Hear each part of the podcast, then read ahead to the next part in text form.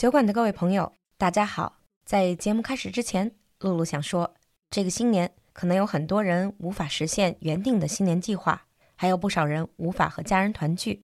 酒馆想尽自己一点微薄的力量，在这个特殊的时期不打烊，用几期年味十足的节目给大家带去一丝轻松。特别想对武汉的小伙伴们说，多多保重，风雨总会过去。待到雨过天晴，我们组团来吃热干面、拉鸭脖，可好？武汉加油 ！Now, on with the show. Hello again and welcome back to Happy Hour. 欢迎又回到酒馆。First of all, Happy Chinese New Year to all of you. 今天是鼠年的大年初一，露露在这里代表酒馆团队向你拜年了。同时也要告诉大家，在农历年底，酒馆也正式突破了三十万粉丝。在这里，我想特别感谢陪我们一路走来的你们。We simply couldn't have done it without you. So, about today's episode, it has become somewhat of a tradition at happy hour. Around the Chinese New Year, we will do a special episode dedicated to that specific year. Two years ago, we did one for the Year of the Dog. Last year, we did for the Year of the Pig. And this year, we're going to do the same. 所以今天就是我们的鼠年新年特辑. And like the previous two episodes, we are going to start with the Chinese zodiac again. 和之前两集新年特辑一样，我们也会从 Chinese zodiac 生肖属相聊起。You might still remember to talk about Chinese zodiac. You can say things like he was born in the year of the rat. 他属鼠. He was born in the year of the rat. For people who don't really know that much about Chinese culture, they might wonder why is the rat the first animal in the Chinese zodiac? Well, according to one folktale, the Jade Emperor, Yu Huangdadi, decided that the order of the animals would be determined according to the order by which they arrived at his party. So, whoever arrived first would get the first place. So the rat cleverly convinced the ox to give him a ride. And just as the pair arrived at the door, the rat jumped ahead and landed before the ox. And that's why in the Chinese zodiac, now you have rat as the first, followed by ox. 那原来我就跟人讨论过，生肖里的鼠到底是 rat 还是 mouse, and what is the real difference? There are two main differences. The first one is the size. Rat is a lot bigger than mouse. The other one is reputation. Rat has a much worse reputation than mouse because of the history of Black Death. 那英文里 rat 确实是没有 mouse 的名声好，不过习惯上生肖里说的鼠还是经常被翻成 the rat。So first of all, let's take a look at the word mouse and rat and see some of the interesting idioms in English. Start with mouse. You often hear people say someone is as quiet as a mouse because usually mice are seen as a bit timid and quiet. So when you describe someone as mousy, it generally means they're quite shy and quiet. For example, you can say she is very mousy. Another quite interesting expression is as poor as a church mouse. Because mice, they tend to come into a kitchen for food. However, church usually doesn't have any food. Therefore, a church mouse is used to describe someone who is completely broke. As poor as a church mouse.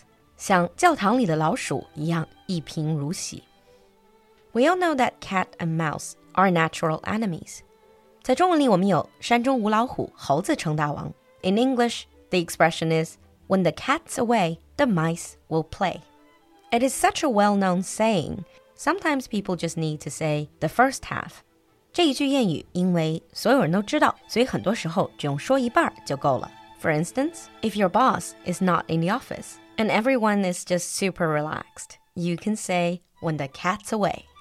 Moving on from mouse to rat.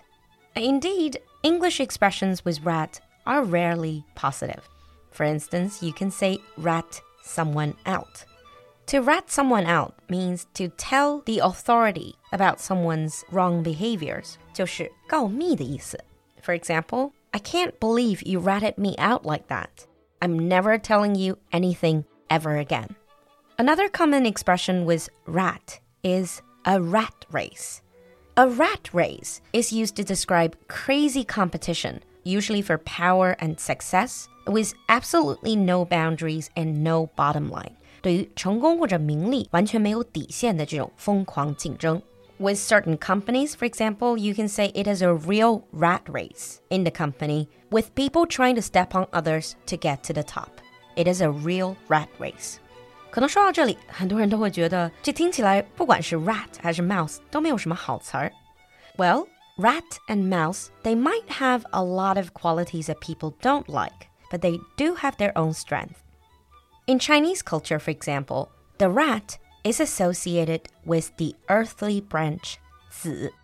Earthly branch 就是我们说的天干地支里的地支，我们说子属。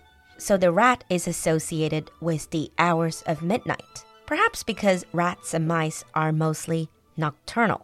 Nocturnal means they operate at night. And in terms of yin and yang, the rat is young and represents the beginning of a new day. On top of that, rats are also seen as symbols of wealth and surplus because of their fast rate of reproduction. 因为繁殖能力很强，所以老鼠也会跟 wealth 和 surplus 相关，财富和结余。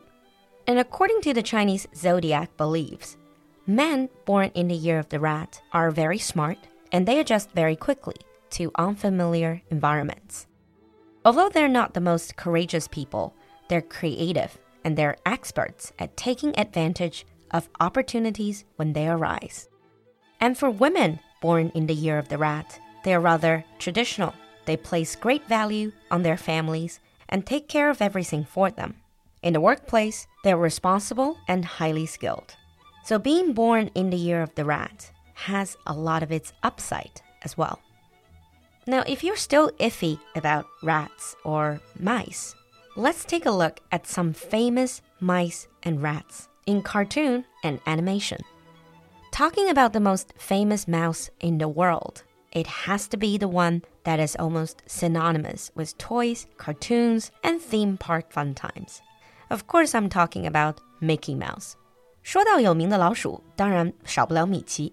This mascot of the Walt Disney Company is one of the world's most recognizable characters with his red shorts, large yellow shoes, and white gloves. Story has it that this hugely successful character was originally inspired by a pet mouse Walt Disney had in the early days of his career. For a period of time, Walt Disney himself was actually the voice of Mickey Mouse and took great personal pride in the fact. 可能大家不知道的是，迪士尼本人也曾经做过米奇的配音。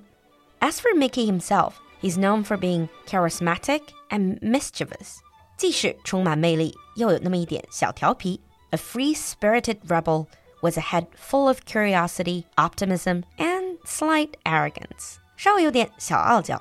Well, he has every reason to be for being one of the most successful brands in the world.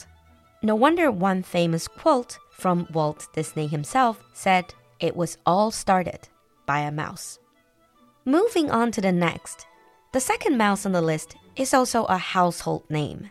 When you picture a typical cat and mouse story, you wouldn't necessarily imagine the mouse stealing the scene. 大家想到猫抓老鼠，通常都不会想到老鼠会占上风。